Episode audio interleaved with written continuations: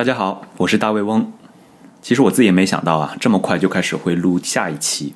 这是因为上一期播客播出之后呢，其实不管是在小宇宙 APP 上，还是在公众号后台，都受到了很多朋友的这个关注和喜爱啊，我也得到了很多的鼓励，所以呢，就第一时间颠颠的跑到网上去买了一个正儿八经的麦克风啊，决定在周末就开始录我的正式的第一期。那么在这一期里边呢，我还是想聊一聊跟投资理财相关的一个话题，毕竟这也是我的本职工作，也是现在很多朋友关注的一个事情。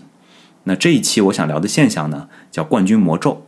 啊，这个其实也是这两天比较火的一个词儿，是因为呃最近这个去年的股票基金排行榜的第一名这个前海开源的崔成龙啊，其实在今年一开年基金都受到了很大的一个回撤啊，大概有百分之十的幅度。所以呢，很多媒体就拿这个冠军魔咒出来说说事儿，就说是不是又灵验了？其实，首先我觉得啊，就是现在才刚一月份刚过去一半，这么短的时间去考验一个基金经理是不合适的。但是呢，冠军魔咒这个事儿是不是真的存在呢？它是在行业里面客观存在的啊，因为根据第三方的这个研究报告，其实就是在中国的这个股票市场，过去十年。每年表现在前百分之二十的这个股票型基金，只有三成到第二年还能够进入前百分之二十五，所以可以看到这个比例是非常非常低的。那这背后的原因是什么呢？其实有很多的解释，比如说啊，有些人说这个每年到年底，因为基金公司都要去想给自己旗下的基金拼一个第一嘛，所以就会让其他基金去给他抬轿子，买入。啊，这只想要去冲冠的这只基金的重仓股，那么到了第二年，这个行为结束了，自然而然这个基金的表现就会下来。这个事儿存不存在呢？我觉得在过去可能是有的，但是呢，随着现在监管越来越严，这种行为其实是一种非常明显的利益输送。所以我觉得这两年其实这种事儿已经非常少了。这也是为什么大家看到现在的啊，每年年底这个往往是两两三个。这个基金都是同一个呃管理人，甚至是同一个基金经理，这冲到了前几名啊，这也表示其实这背后不存在这样子的一个利益输送。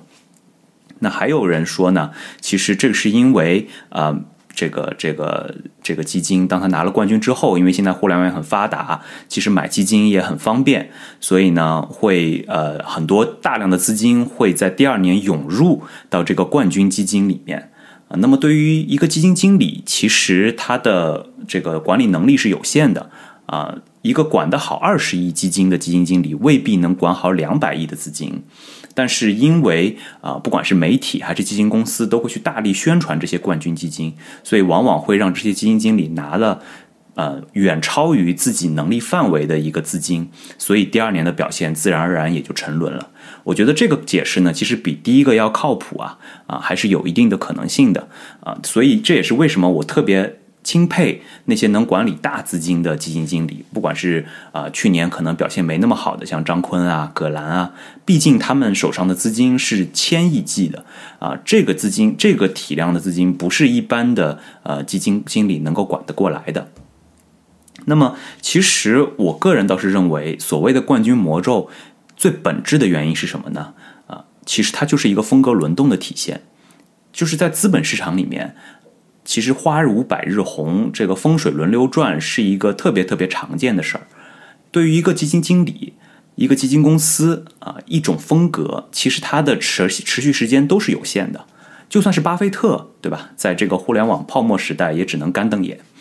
所以呢，一个呃，一个基金经理能在这一年拿到冠军，那么到第二年一旦出现一个风格切换，他自然而然的表现就会有一些落后。但是真正优秀的基金经理是什么呢？第一，他能够坚持自己的一个风格啊，不去随大流；第二，他能够积极的拓展一个能力圈。当风格，当市场切换到了一个他可能原来不熟悉的风格，或者是行业赛道的表现的时候，他能够努力的这个主动的去学习，争取到一定程度的一个表现。所以体现在他的业绩里边呢，可能就是比如说三年啊、五年啊，持续都是在比较前列的位置，可能不会是冠军，但是如果一直能保持在前百分之三十，甚至前百分之五十，对于一个基金经理来说都是非常非常了不起的一件事儿。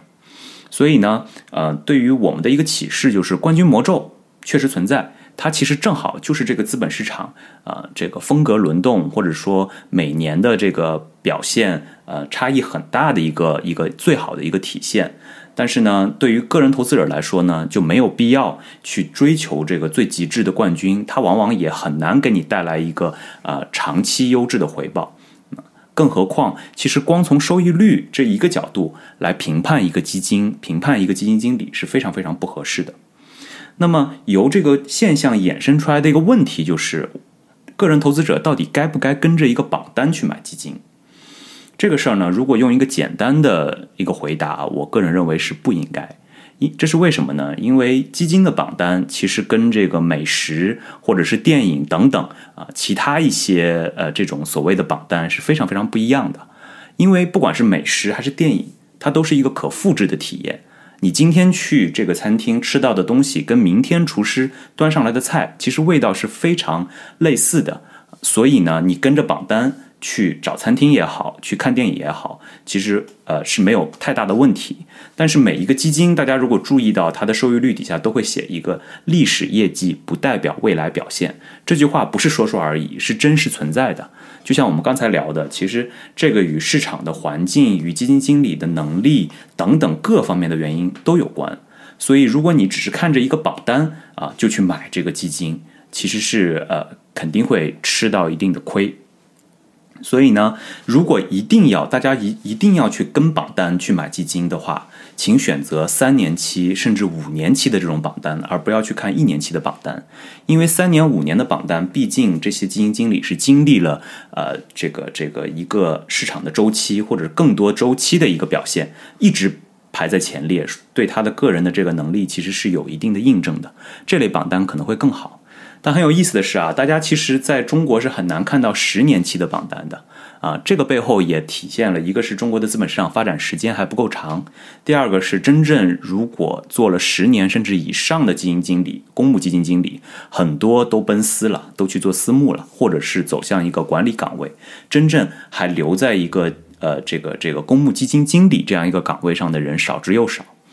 啊。但是呢，从另外呃从一个更加呃本质的上面来说呢，其实收益率榜单是完全不适合来做基金评价的一个事儿。所以我给各位的建议呢，是在这个收益率榜单之外，更应该关注的可能是一些啊一些专业的基金评价机构给予的这个评级。其实举个例子来说，比如说晨星这个全球最大的这个基金评价机构，就会给予这一个基金三星、四星、五星的一个评级。这个评级其实就更好像是呃一个，比如说美食行业的这样米其林或者是黑珍珠，它其实不光是从收益率角度度去考量一个基金，更多的会从。比如说波动率，比如说它的这个团队啊、公司等等的这个角度去评价一个基金的产品，它其实可以给予一个基金更加全面的一个考量。所以跟着这些呃呃所谓的评级的这样一个呃概念去买基金，比起榜单、比起收益率榜单来说，显然是更加合适的。当然了，其实我觉得，就算是晨星的五星评级，或者是其他一些，比如说万德的五星评级，它也不代表就一定适合你的风险偏好。这个呢，我们会回头会慢慢聊，就是跟这个到底该呃选择什么样适合自己的基金，或者是怎么样去做配置，这都是一个非常长期和有趣的一个话题。那么今天呢，大概就跟大家聊到这里。其实想讲的。呃，很简单。第一，冠军魔咒存不存在？是真的存在的。它其实反映的是这个资本市场或者说股票市场的一个呃风云变幻。所以呢，由此衍生出来的就是跟着一个收益率的榜单买基金其实是不合适的啊。如果一定要跟的话，请选择更长期限的一个榜单，或者是跟着一个评级啊，去全全方位的一个评级去买买基金，可能会更合适一些。好，那我是大卫翁，感谢大家对我播客的一个关注啊。原来我每次都说，我第一上一次说啊，这个每期播客不要超过五到八分钟，但看起来是食言了。其实用那么短的一个时间讲清楚一个事儿还是挺难的，所以之后呢，我会尽量把这个每一期的时间控制在十到十五分钟之间啊。我希望呢，能以两周或者三周一期的一个频率，跟大家聊聊这个资本市场。和全球的这个财经的一些一些有趣的事儿啊，感谢大家的关注，可以在我的公众号或者是小有小宇宙 APP 上面跟我进行一个互动，啊，留下你们想我去聊的一些话题或者是问题。那么今天就到这儿，我们下期再见。